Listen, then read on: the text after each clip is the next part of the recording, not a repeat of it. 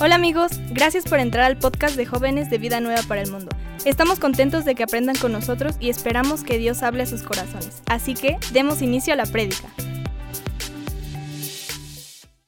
Vamos a leer nosotros Efesios 5, donde está Pablo hablando acerca del matrimonio y él está proveyendo unos mandatos para cada uno, marido, mujer, y el principal para el hombre es esta idea de amar.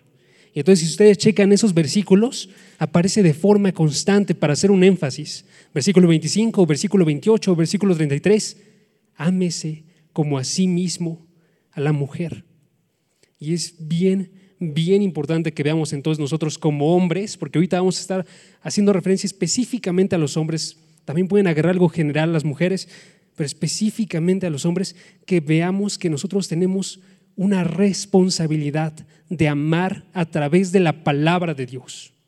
Y es bien importante que lo realicemos de la forma correcta. Y entonces dentro de este pasaje hay dos imágenes que vamos a observar. Una imagen de Cristo como el novio de la novia que es la iglesia y otra imagen de Cristo como la cabeza de la, iglesia que es el cuerpo. ¿Ok? Versículo 25 dice así, maridos, amen a sus mujeres así como Cristo amó a la iglesia y se dio él mismo por ella, para santificarla, habiéndola purificado por el lavamiento de agua por la palabra, a fin de presentársela a sí mismo una iglesia en toda su gloria, sin que tenga mancha, ni arruga, ni cosa semejante, sino que fuere santa e inmaculada. Así, versículo 28, y esa es la segunda imagen, así deben también los maridos amar a sus mujeres como a sus propios cuerpos. El que ama a su mujer, a sí mismo se ama, porque nadie aborreció jamás su propio cuerpo, sino que lo sustenta y lo cuida, así como también Cristo a la iglesia. Versículo 30, porque somos miembros de su cuerpo. Hay algo que me gusta mucho de las tradiciones eh, reformadas, donde ellos después de leer la escritura, y así voy a estar haciendo de aquí en adelante, ellos terminan diciendo, después de leer la escritura que van a ver, se seca la hierba, se marchita la flor, mas la palabra de Dios permanece para siempre. Padre, gracias porque nos permites estar en este momento escuchando tu palabra. Gracias porque tú nos has provisto de la mejor comida que podríamos tener nosotros en ella. Gracias porque tú nos provees de el conocimiento de ti a través de estas palabras que para nosotros pueden resultar y, lucir como algo demasiado sencillo o algo como que podríamos incluso ignorar, pero que tú nos llamas a verlo más atentamente y a que sea el centro de nuestras vidas, a que nosotros veamos la importancia tan grande de observar que es necesaria esta palabra para que podamos ser verdaderos hombres, para que podamos nosotros encontrar una pareja adecuada, para que podamos nosotros a través de eso ser santificados y santificar a las personas que se encuentran a nuestro alrededor en la medida que tú nos entregas. Padre, permítenos en este momento observar tu palabra y nada más, y en verdad que crezca nuestro amor por ella, nuestro amor por conocerte a ti más grandemente siempre y cada día. En el nombre de Dios Jesús. Amén. Quiero comenzar con tres preguntas, ¿va? Tres preguntas, nada más para que las tengan dentro de sus mentes. ¿Qué es lo que es necesario para que un hombre cumpla con las responsabilidades que hemos estado observando? ¿Qué es lo que es necesario para que un hombre cumpla con ser hombre? Primera pregunta. Segunda pregunta, ¿cuál es la principal tarea de un hombre para hacerse a sí mismo hombre? Y tercera pregunta, ¿Qué debe de buscar una mujer en un hombre? ¿Ok? Esas son preguntas bastante sencillas, creo yo, en el sentido de, creo que todos nos hemos hecho en algún momento este tipo de preguntas, ¿no? ¿Qué tengo que buscar yo en mi pareja? ¿Qué es lo que tengo que estar buscando yo realizar el día de hoy? ¿Y cómo es que yo en verdad voy a cumplir con el rol que Dios me dio, en este caso, de ser hombre? Hemos estado observando en las semanas pasadas que el ser hombre es una responsabilidad y un regalo que proviene de parte de Dios, que depende de tres cosas, que el hombre pueda estar proveyendo, gobernando o liderando y cuidando. Y el día de hoy lo que vamos a observar es la herramienta que posibilita todas estas responsabilidades, que es la palabra de Dios. Entonces, si yo les dijera otra vez esas preguntas, tendríamos que estar respondiendo en relación a eso y darnos cuenta que lo que es central para Dios es esto de la palabra. Chequen, por ejemplo, lo que nos dice estos versículos. Si nosotros checamos esas dos imágenes, la imagen que se encuentra como Cristo y su novia, versículo 25, 26 y 27, o la imagen que se encuentra con Cristo y su cuerpo, versículo 28, 29 y 30, nosotros vemos que ambas imágenes están queriendo retratar una misma idea. ¿sí? El amor que tiene Cristo por la iglesia se refleja en la forma que Él entregó su vida y utiliza la palabra el día de hoy para estar santificando a esa iglesia, para estar haciendo que crezca esa iglesia. Chequen, por ejemplo, versículo 25, termina al final. Se dio él mismo por ella, por su novia.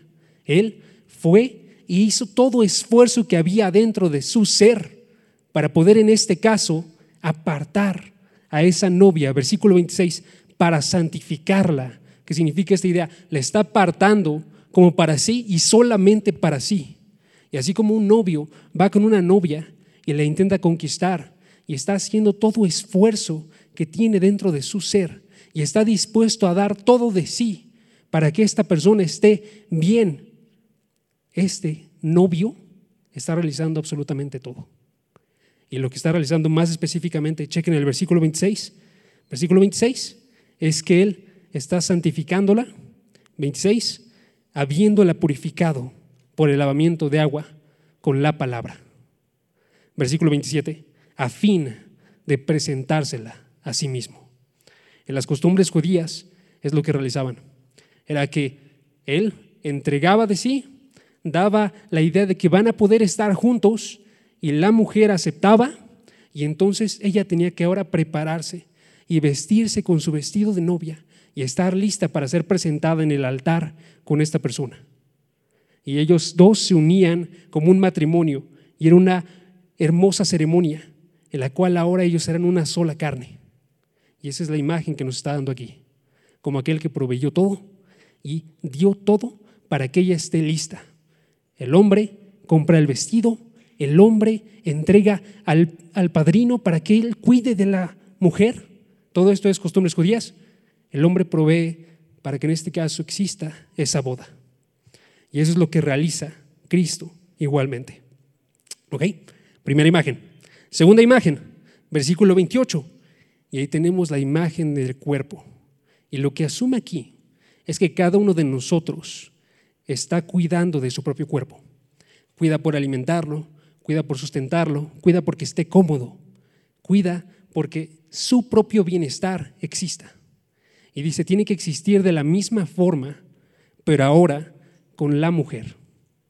Y entonces ahí lo que está asumiendo es que tenemos que cuidar nosotros como hombres aquella pareja que nosotros tengamos, como si fuera nuestro mismo cuerpo. Y tiene que ser en relación a lo que está haciendo Cristo con su propio cuerpo. ¿Qué está haciendo Cristo con su propio cuerpo? Ya nos lo revelaron los versículos pasados. Él está santificando su cuerpo. Él está proveyéndole de modo que esté limpio y se presente delante de Él de una forma hermosa.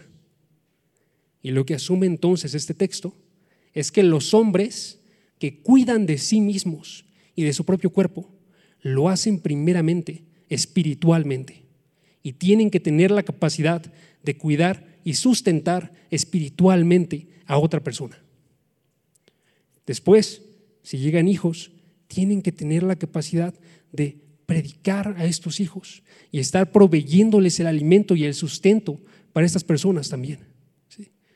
Y tienen esta responsabilidad entonces, tenemos esta responsabilidad entonces de estar siendo capaces nosotros de cuidar espiritualmente de nosotros y de estar proveyendo para el crecimiento de otras personas. ¿Ok? Entonces la idea central es esta. Un hombre tiene que amar a su mujer como Cristo a la iglesia, que se entrega y la santifica, que la sustenta y le provee, y la cuida.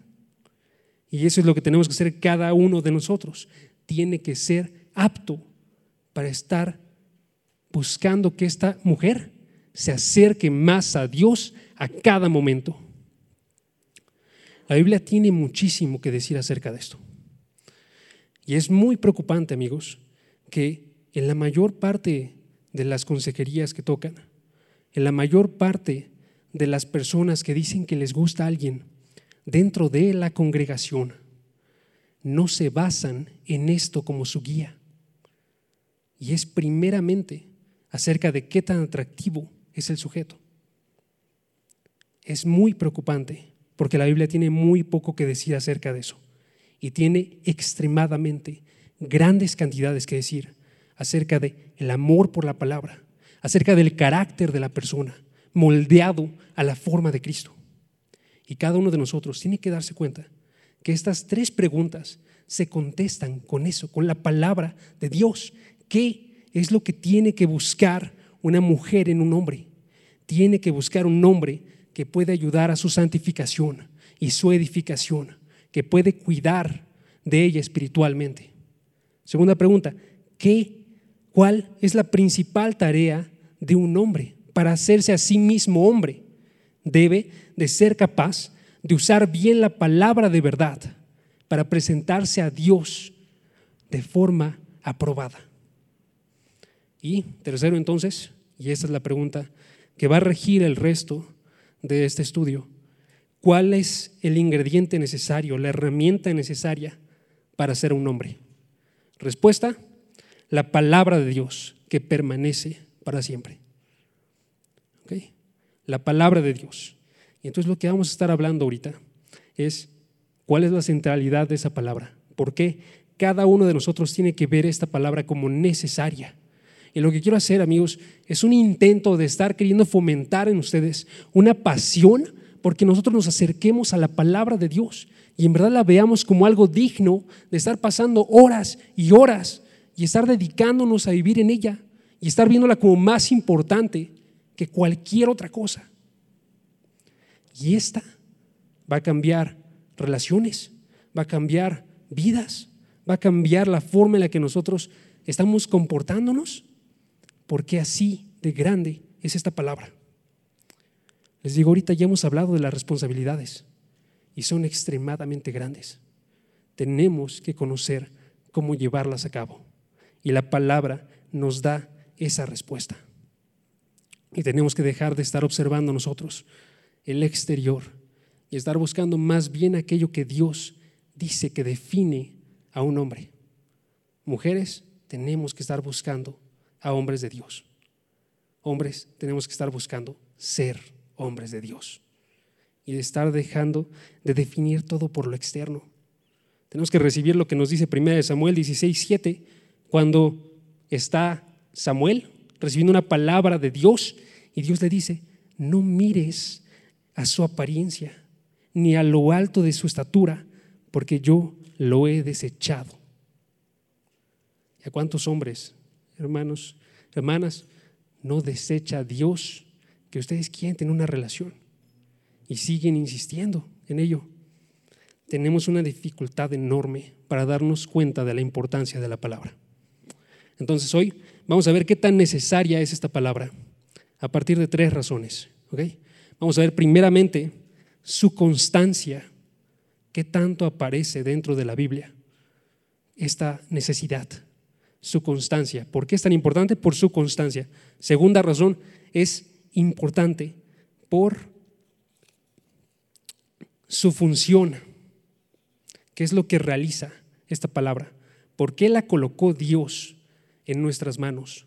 ¿Por qué nos permite tener un acceso a ella? Porque es extremadamente importante y necesaria.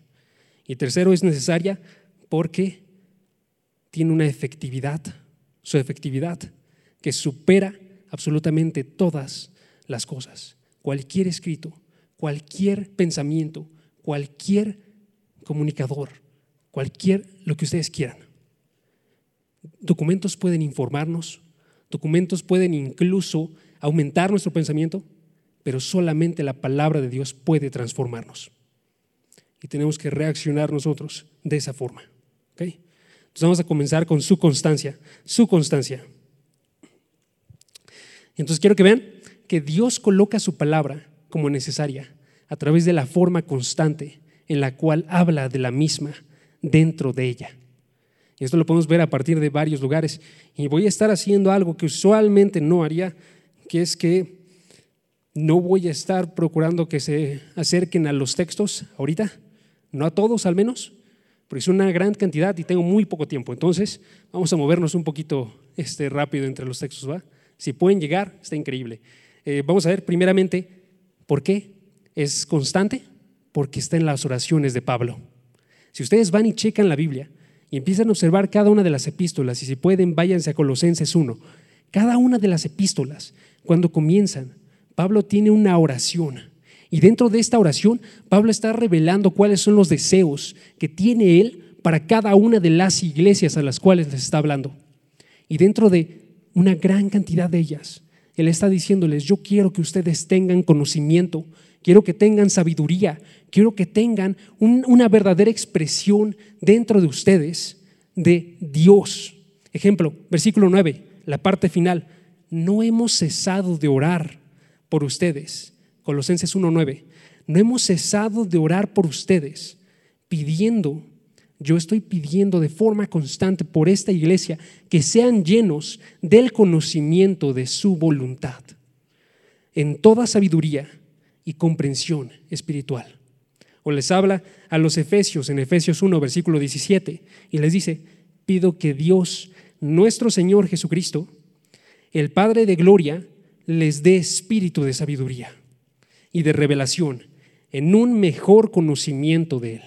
O les habla a los filipenses en el versículo 1.9, Filipenses 1.9, y les dice, y esto pido en oración, esto solo pido en oración, que el amor de ustedes abunde más y más en conocimiento verdadero y en todo discernimiento. Tienen que conocer para poder amar tienen que conocer para poder tener una relación con Jesucristo. Y de forma constante, Él está llamándolos a esto. Y de los tesalonicenses, de los cuales Él agradecía un montoncísimo, Pablo, que tenía este espíritu de yo agradezco por sus vidas. Él decía, yo agradezco, Primera Tesalonicenses 2.13, por esto, porque sin cesar damos gracias a Dios de que cuando recibieron la palabra de Dios, no la recibieron ellos como palabra de hombres, sino como lo que es, la palabra de Dios, la cual también hace obra en ustedes, los que creen. Y no solamente Pablo, dan testimonio cada uno de los autores. Y podemos checar nosotros la forma en la que habla, por ejemplo, Jeremías. Y Jeremías dice en Jeremías 15, 16, cuando se presentaron tus palabras, yo las comía y tus palabras eran para mí gozo y la alegría de mi corazón, porque se llamaba por tu nombre, oh Señor, Dios de los ejércitos. O en el Salmo 119, David cantando dice en el versículo 103, cuán dulces son a mi paladar tus palabras, sí, más que la miel.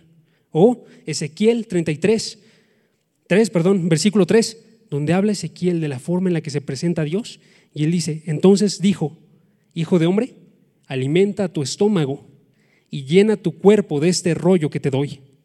Y yo lo comí, y fue en mi boca dulce como la miel. Y notan en cada una de esas imágenes de la forma en la que hablan ellos, ya sea David o Ezequiel o Jeremías, ellos hablan de una forma en la cual dicen, yo las estoy probando y son como un alimento dulce a mi boca, algo que a mí me está llenando de, eh, me está satisfaciendo todo lo que yo estoy comiendo de tu palabra. O Juan en Apocalipsis 10:10, 10, que es la misma idea, tomé el librito de la mano del ángel y lo devoré. Y en mi boca fue dulce como la miel. El testimonio de la Biblia es uno extremadamente hermoso acerca de sí misma. Y podríamos continuar con esta idea. Podríamos continuar observando a los autores.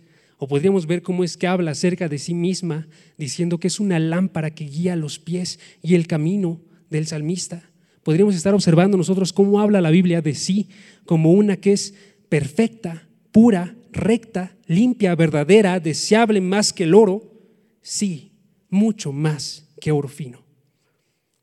O podríamos observar 2 de Timoteo, capítulo 3, versículo 16. Y ahí si pueden, sí, acompáñenme. 2 de Timoteo 3, 16, donde nos habla cómo es que esta palabra, toda en su enteridad, es útil para poder enseñar, corregir, redarguir, instruir en justicia. Y la forma entonces en la que la aborda este versículo es ¿por qué? ¿Por qué? Versículo 16, porque toda escritura es inspirada por Dios. Toda escritura está saliendo de la boca de Dios y vale la pena que la recibamos nosotros como saliendo de su misma boca. Es lo que tenemos que observar cada uno de nosotros. Y de forma constante nos hace referencia, son sus palabras, es su voz. Y ahora podríamos continuar con esto, pero quiero nada más que veamos un último testimonio antes de continuar. Y ese es el testimonio de nuestro Señor Jesucristo. Y ustedes se van a Mateo capítulo 4, tenemos ahí nosotros un encuentro que tiene Jesucristo con Satanás, en el cual Él, que había encarnado sin dejar de ser Dios, pero agarrando toda la naturaleza de hombre, Él estaba siendo llevado a ser probado al desierto. Y pasa 40 días y 40 noches sin comer cosa alguna. Y entonces se encuentra delante de Satanás y la forma en la que reacciona, amigos, es una extremadamente iluminadora para nosotros. ¿Por qué? Porque Él que es Dios tiene la autoridad para decirle a Satanás, Satanás, aléjate de mí. Él le podría haber dicho fácilmente, voy a mandar a doce legiones de mis ángeles contra ti. Y habría sucedido. Él podría haber dicho fácilmente con su palabra de autoridad, vete. Pero la forma en la que responde no es esa. Él va y como hombre memorizó la palabra de Dios y él responde con la palabra de Dios. Y nos dice Mateo capítulo 4, versículo 4, no solo de pan vivirá el hombre, sino de toda palabra que sale de la boca de Dios. Y es la respuesta que le da Jesucristo a Satanás para defenderse. Deuteronomio capítulo 8. La forma en la que lo pone un autor me encantó. Se llama Joel Vick. Él es un predicador de Estados Unidos y él dice acerca del pasaje. Dice, últimamente, una disculpa, ultimadamente eligió Jesucristo hacer eso, el no comer por 40 días y 40 noches y él encontrarse en esa situación en la cual él podría haber muerto de hambre, él eligió hacer eso porque quería mostrar un hambre más grande que la del cuerpo, diciendo, no solo de pan vivirá el hombre, sino de toda palabra que sale de la boca de Dios. Lo dijo mientras estaba con Satanás y continúa Vic, estaba hambriento por la verdad, estaba hambriento por la vida, estaba hambriento por el poder de la palabra de Dios. Él tuvo éxito porque tuvo más hambre y sed por la revelación de Dios que sostiene, que salva, que nutre, que por la vida misma. Y esa tendría que ser nuestra forma de pensar acerca de la palabra de Dios. Y esto no es una enseñanza que se queda aquí nada más. Si vamos a Juan, lo menciona también, Juan 4:34, Jesús le dijo, mi comida es hacer la voluntad del que me envió y llevar a cabo su obra, rechazando la comida que le estaban entregando sus discípulos. O después, en Juan capítulo 15, versículo 3, una disculpa, Juan 6, versículo 27, él les dijo a sus discípulos otra vez, trabajen, no por el alimento que perece, sino por el alimento que permanece para vida eterna, el cual el Hijo del Hombre les dará, porque Él es a quien el Padre, Dios, ha marcado con su sello. Y ahí tenemos nosotros, ¿qué tenemos que realizar? tenemos que ver como necesaria esta palabra, como más necesaria que todo lo demás, incluso que el alimento físico. Déjeme ponerlo en unas palabras de otra persona, un predicador, John Piper, y él menciona en unos consejos que le estaba dando a gente de 20 años, y él les dice, ¿resolvería? Si tuviera yo otra vez 20 años, yo haría la resolución de leer mi Biblia todos los días por el resto de mi vida y lo haría como más importante que comer, que hacer ejercicio o que besar a mi esposa. Han pasado alrededor de 1800, una disculpa, 18.340 días desde cumplir 22 años. Y creo que he leído mi Biblia en más de esos días de lo que he visto televisión o videos.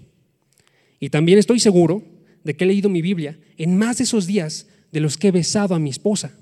¿Por qué? Porque, por lo general, ella no me acompaña en el camino. Y mi Biblia sí, siempre me acompaña. Nunca dejo mi Biblia. Podría dejar mi esposa, pero no mi Biblia. Eso es temporalmente. Y él ama a su esposa y tiene unos cantos y unos poemas hermosos acerca de ella. Pero él sabe, esto es más importante. Y esto es la base que forma absolutamente todo lo demás. Y entonces termina él su consejo y dice, nunca digas, lo leeré si tengo tiempo. Si tienes tiempo para desayunar, tienes tiempo para tu Biblia.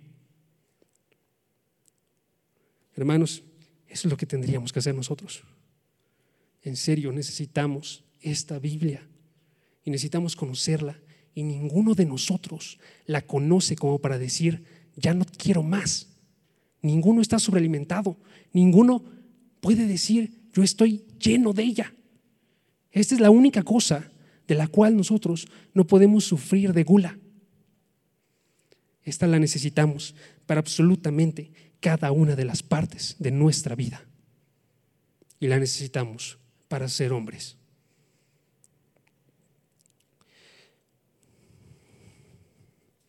Entonces, ¿qué tanto está en nuestra vida? ¿Qué tanto decide la Biblia, la que tenemos aquí, nuestra vida?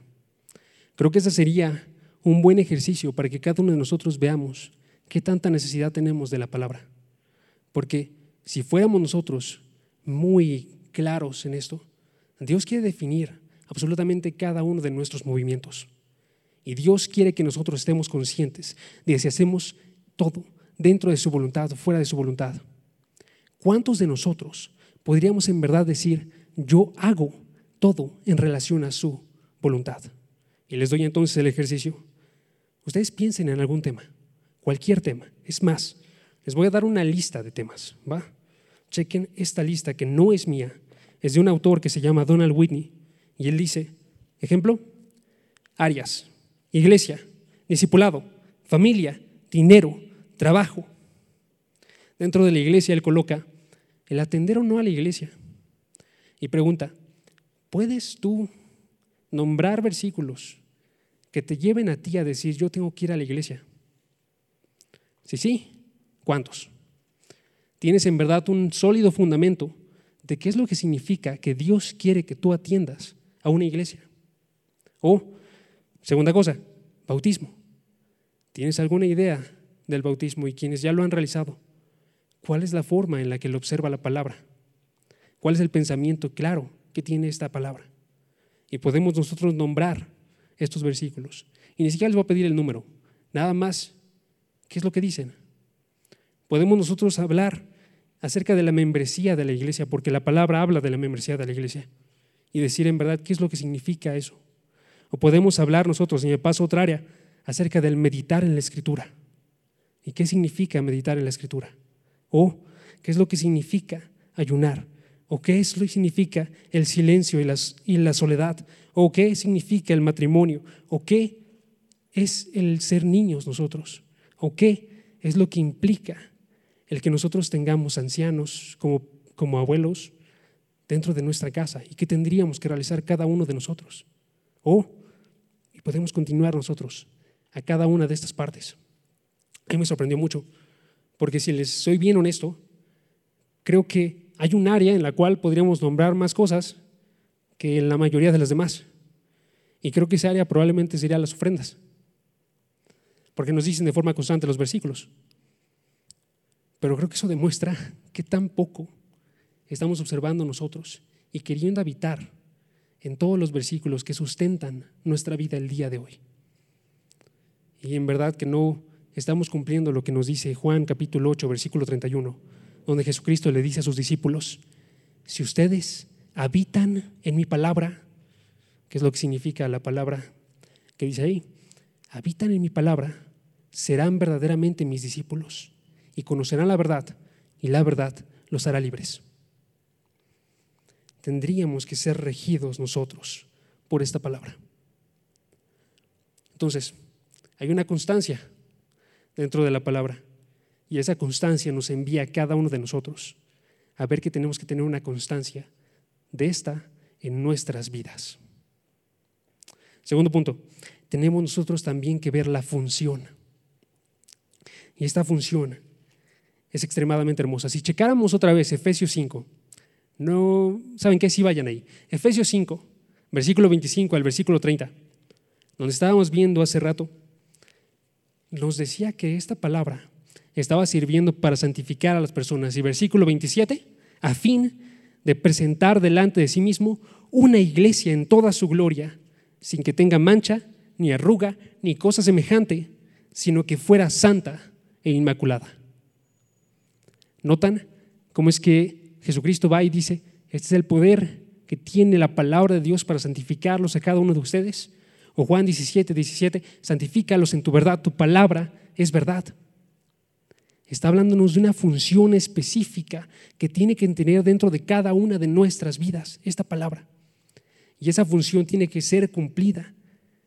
Noten igual que cuando habla de su propio cuerpo, unos versículos después, él habla acerca de cómo es que es importante que Cristo está sustentando y nutriendo este cuerpo. Está haciendo que crezca. Y cuando nos habla de ese crecimiento, es ese crecimiento en santidad, es ese crecimiento a la imagen de Cristo. Está hablándonos a nosotros acerca de cómo es que entonces la función principal de la palabra para cada uno de nosotros como cristianos es proveernos a nosotros de esa santidad, proveernos a cada uno de nosotros a través de la nutrición de estas palabras en buenos ministros de Cristo Jesús. Y quiero que vean qué es lo que significa eso, porque esto suena muy ambiguo si nada más les digo santidad. Pero chequen qué es lo que implica. Algunas funciones de la palabra de Dios que se encuentran dentro de esta idea de santidad, de conformarnos a nosotros, a la imagen de Dios, al pueblo de Dios. ¿sí? Y puedo enumerar algunas. Ella, la palabra, hace el maravilloso hecho de mostrarnos a nosotros nuestro pecado. Y entonces dice la Biblia, pues por medio de la ley viene el conocimiento del pecado. O, dos, nos muestra una liberación una libertad del pecado. Y dice también la Biblia, ustedes ya están limpios por la palabra que les he hablado. O también restaura nuestra alma. Nos muestra el pecado, nos libra del pecado, restaura nuestra alma. Y dice la palabra, la ley del Señor es perfecta, que restaura el alma. O nos provee de sabiduría. Y aún al más insensato, aún al más pequeño, le provee con conocimiento de parte de Dios. Y dice la Biblia, el testimonio del Señor es seguro, que hace sabio al sencillo. O nos ayuda a discernir si obramos bien y mal. Y nos da la palabra de cómo es que es una espada de doble filo que penetra hasta lo más profundo de nuestro ser, haciendo referencia a cómo es que a través de ella, dice el versículo Hebreos 4:12, es poderosa para discernir los pensamientos y las intenciones del corazón. Esta palabra hace cosas hermosas y nos instruye, nos muestra el buen camino, como una lámpara que ilumina, nos provee de fe, porque la fe viene por el oír y el oír por la palabra de Dios. Nos da a nosotros una corrección, porque es útil para enseñar, corregir, redarguir, instruir en justicia. Nos da a conocer a Dios. Y entonces ahí terminamos ahorita. ¿Por qué?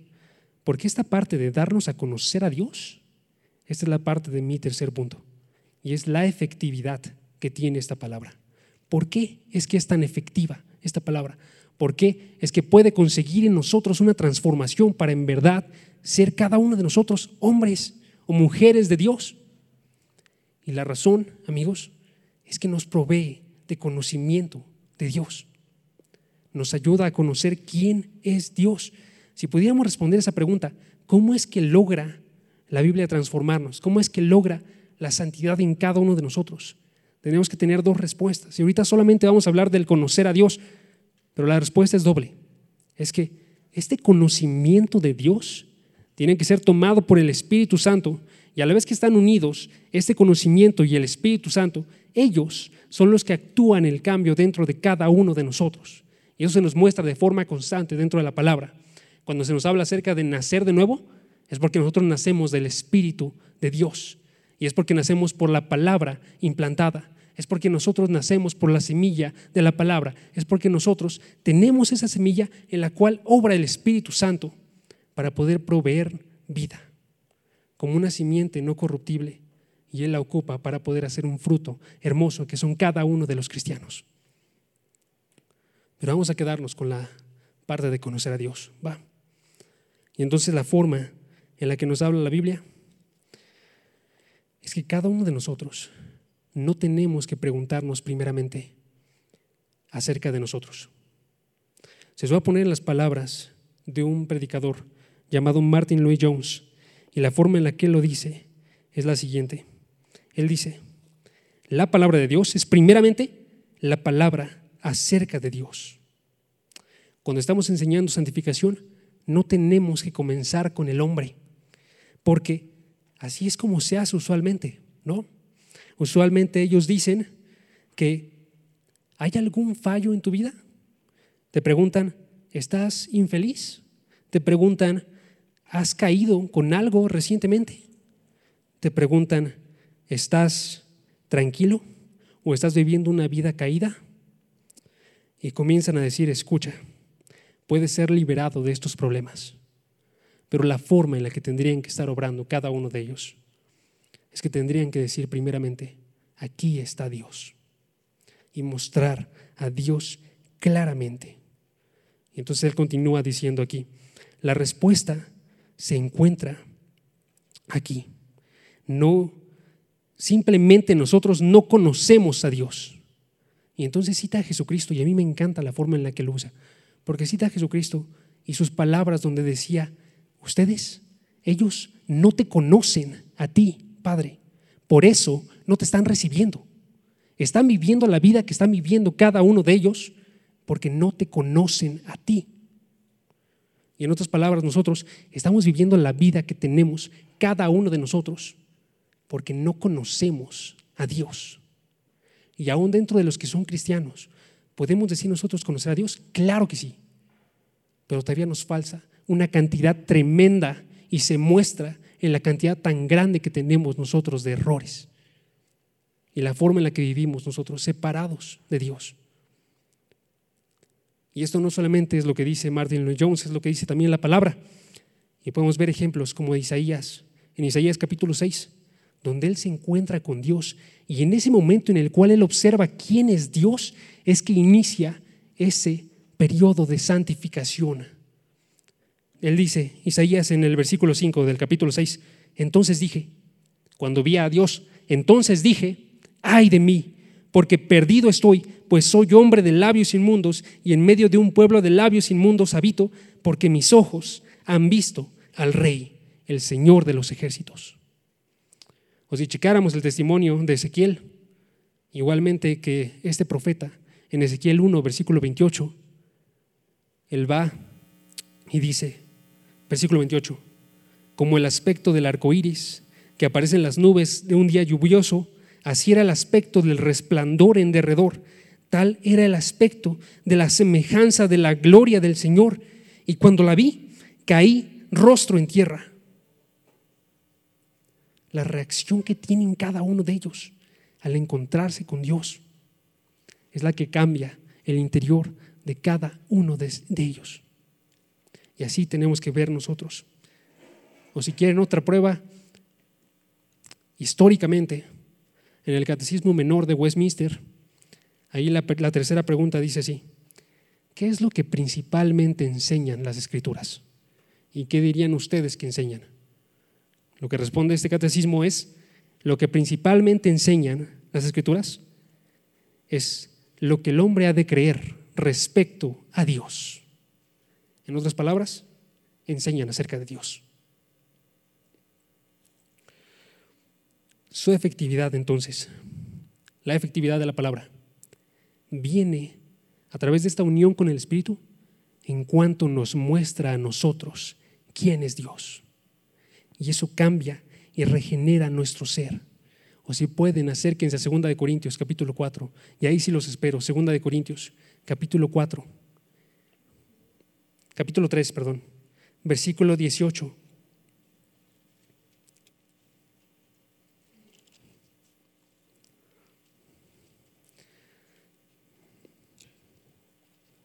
Y esta es la forma en la que habla.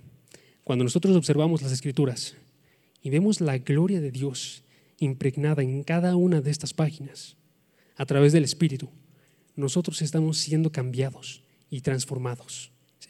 Y podríamos observar una gran cantidad de versículos con esto. Podríamos pensar en Romanos 12, versículo 2, y hablar acerca de cómo no tenemos que conformarnos al mundo, sino estar mediante la renovación de nuestra mente, estar conformándonos a la voluntad de Dios. Y aquí en este versículo, la razón por la cual escogí es porque habla de esta idea de gloria, de esta idea de hermosura y de estar observando nosotros a Dios. Y entonces dice el versículo, pero todos nosotros, cristianos, con el rostro descubierto, ya no tenemos algo que impida observar a Dios, aunque lo estamos viendo como un espejo, dice el versículo, contemplando como en espejo la gloria del Señor, estamos siendo transformados en la misma imagen de gloria en gloria como por el Señor, por su Espíritu. Estamos siendo transformados nosotros al observar quién es Dios y tenemos que acercarnos a observar quién es Dios. Entonces es necesaria la palabra porque es la única que es efectiva para mostrarnos a nosotros a Dios y cambiar nuestro ser y hacernos entonces reaccionar a nuestra condición.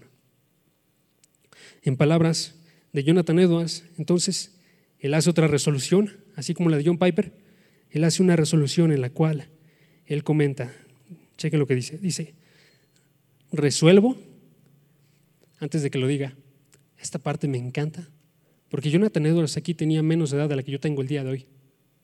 Tenía alrededor de 19, 20 años. Y él estaba diciendo, yo resuelvo estudiar las escrituras constantemente, frecuentemente, firmemente, de modo que pueda ver claramente mi crecimiento en el conocimiento de la misma. Y eso, amigos, no es un mal deseo, es un buen deseo. Así Sproul decía, todos somos teólogos. Lo importante es ver qué tan sana es nuestra teología, porque todos tenemos pensamientos de Dios. Y todos actuamos en relación a esos pensamientos.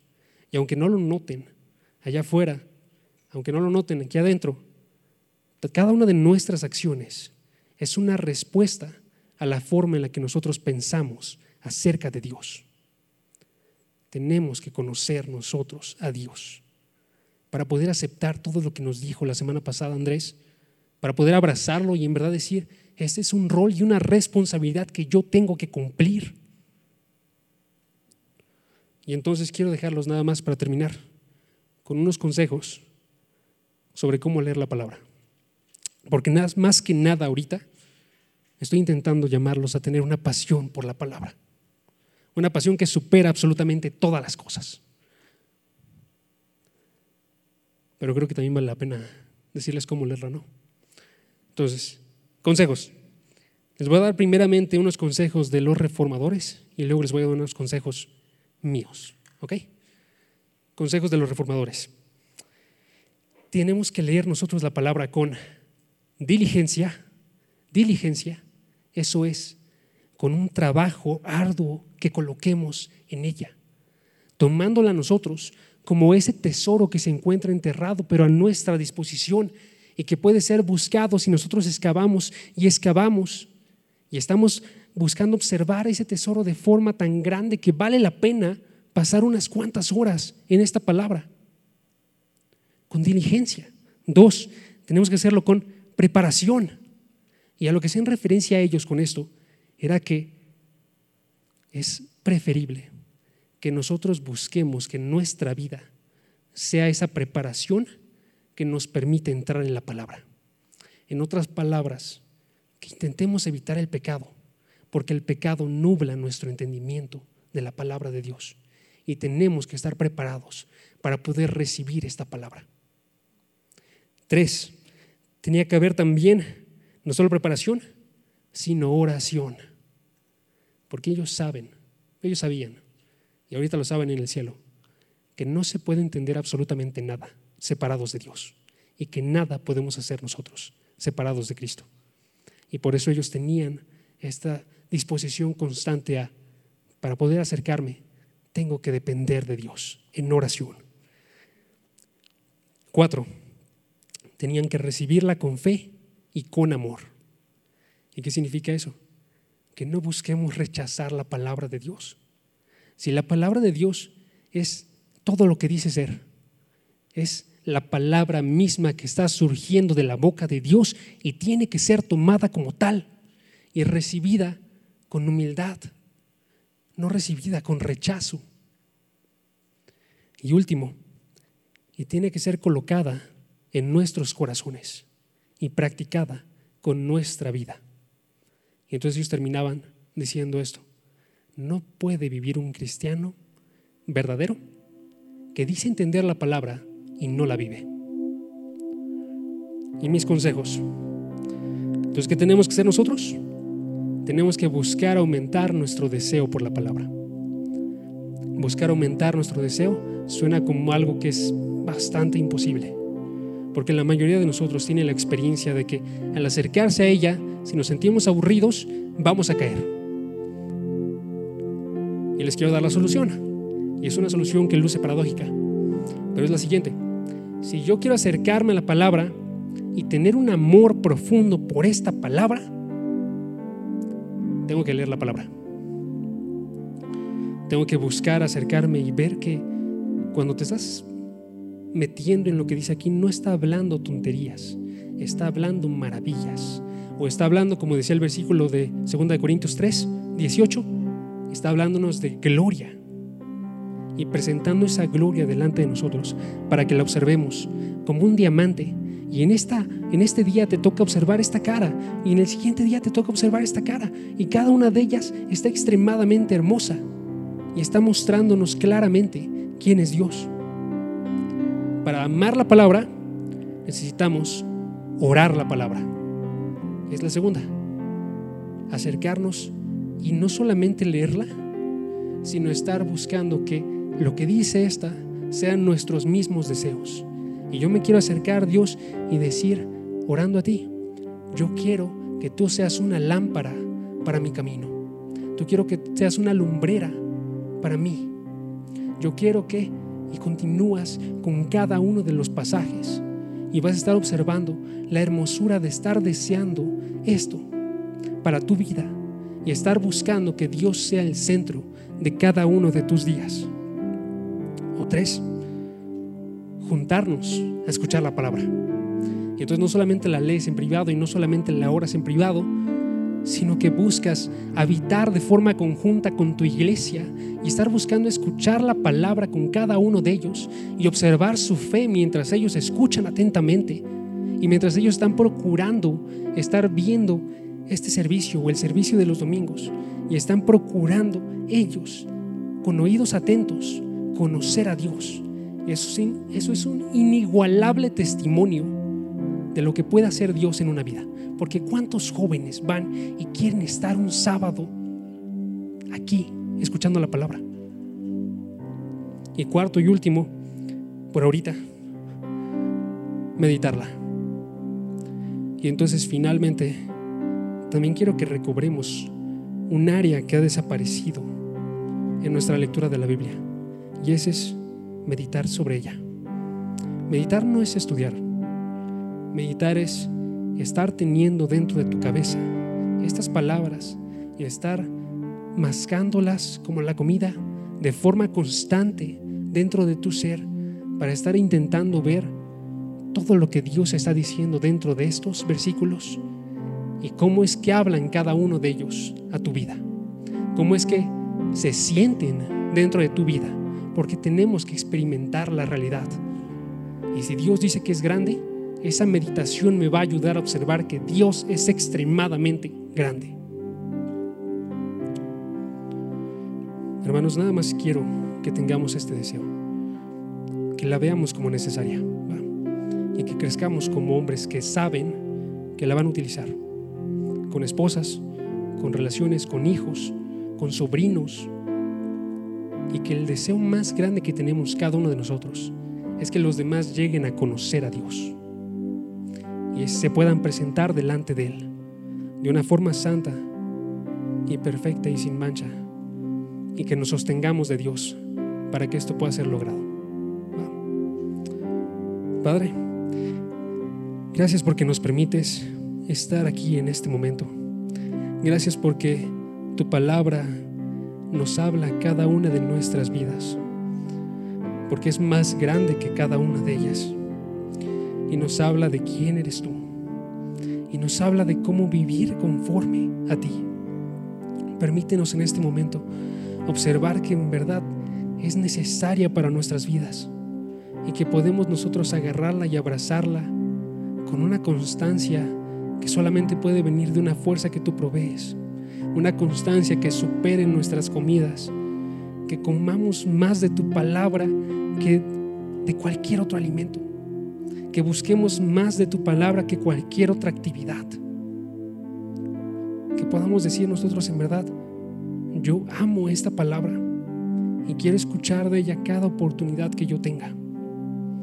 Permítenos poder tener dentro de nuestro corazón esa voluntad para poder verla como necesaria para edificar a otros, para crecer cada uno de nosotros a tu imagen y que si nuestro mayor deseo es vivir para tu gloria y nuestro mayor deseo es vivir para estar glorificándote a ti delante de otros y que sean transformados y unidos a tu cuerpo, que podamos hacerlo siempre con la base firme que tú nos has provisto que podamos confiar nosotros en su efectividad y en la efectividad de tu Espíritu y que no dudemos nunca que esta palabra nunca regresa vacía, sino que transforma nuestras almas en algo que no era antes. Continúa renovando nuestro ser cada día y permítenos estar agradecidos de ti y mostrarlo acercándonos más. En el nombre de tu Jesús. Amén.